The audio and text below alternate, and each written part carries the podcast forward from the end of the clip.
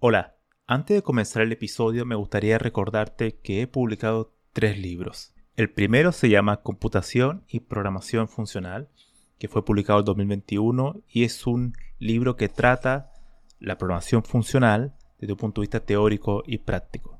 El segundo se llama Mentes Geniales, la vida y obra de 12 grandes informáticos. Esta es una obra que repasa la historia de hombres y mujeres que fueron relevantes en la historia de la computación.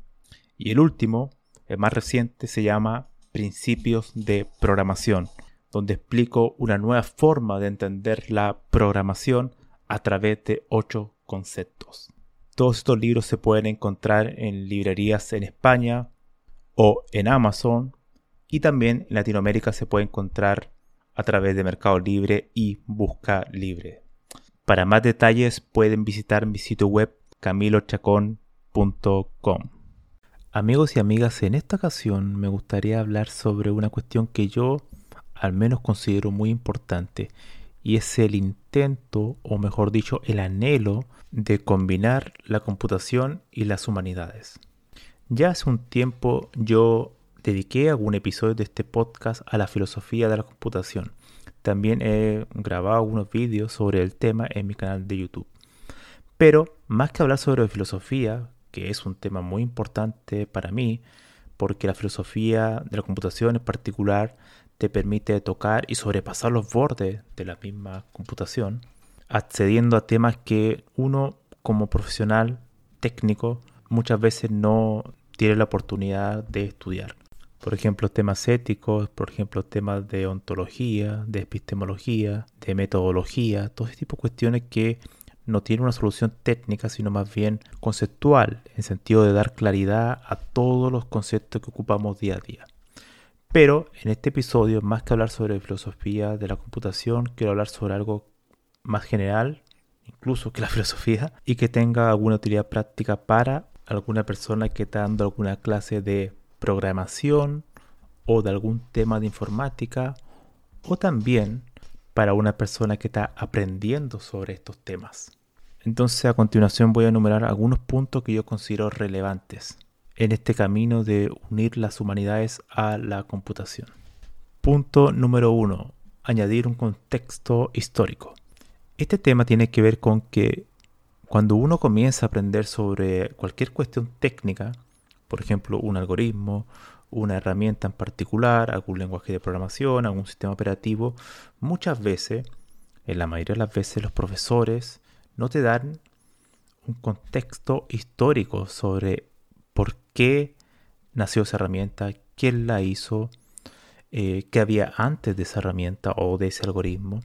O sea, la idea es añadir esa información histórica, dar rostro a los conceptos para que ese concepto que te están enseñando se genere, genere una red de ideas alrededor de él que te permita profundizar mucho más sobre el mismo.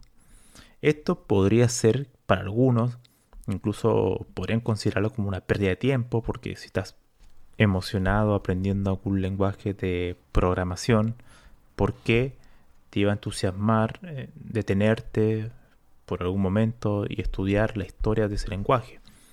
Bueno, yo opino que es muy importante porque primero afianza tu memoria, primero profundiza también el concepto que estás aprendiendo y te da un sentido te da un mayor trasfondo sobre la cuestión que estás utilizando, porque muchas veces uno aprende algo y realmente no sabe por qué lo está aprendiendo.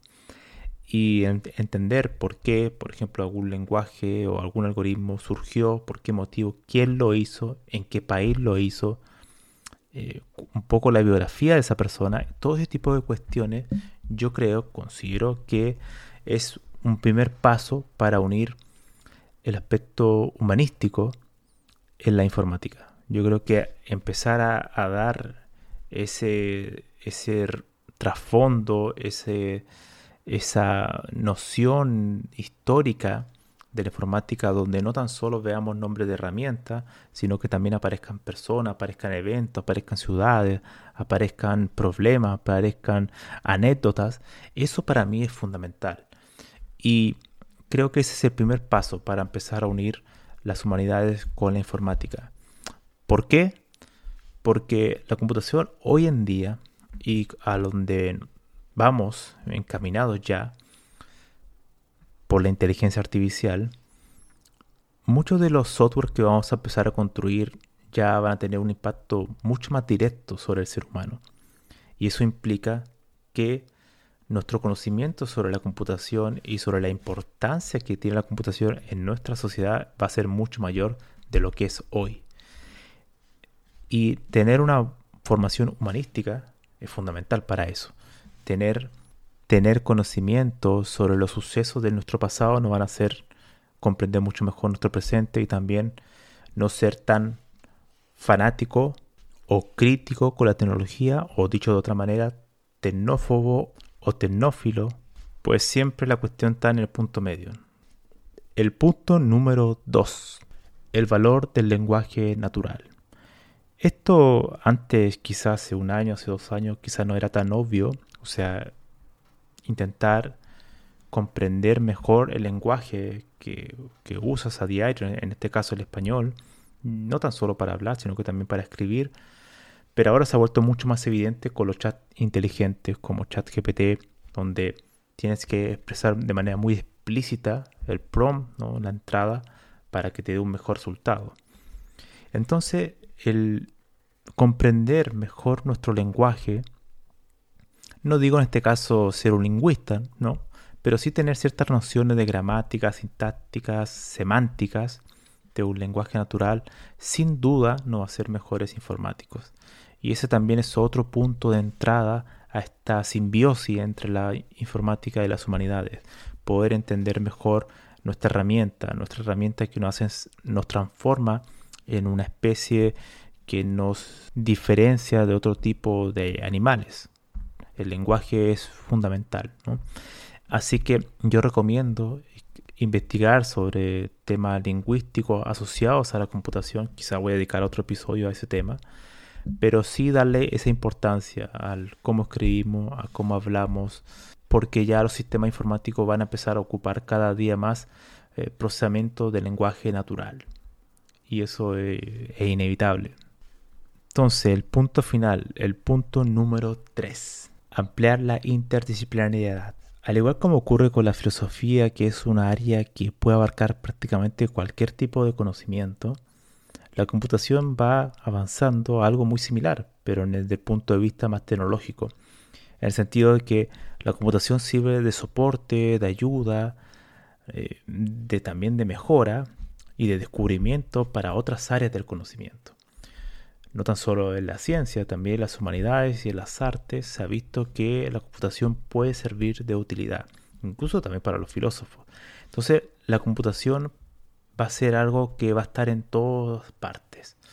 Y como va a estar en todas partes, ampliar la parte interdisciplinaridad es fundamental, porque entender otras áreas del conocimiento eh, es fundamental, sobre todo porque las humanidades tienen eso. Las humanidades tocan muchas áreas, por ejemplo, la filosofía, la sociología, la historia, la antropología, la politología, la filología, la geografía, la estética, la teoría del arte, eh, la música, bueno, todo ese tipo de cuestiones que están muy asociadas a las humanidades, uno tiene que tratar de aprender de ese, ese, mecanismo de aprendizaje que tienen los, los humanistas y tratar de que los informáticos pudiéramos alcanzar algo similar.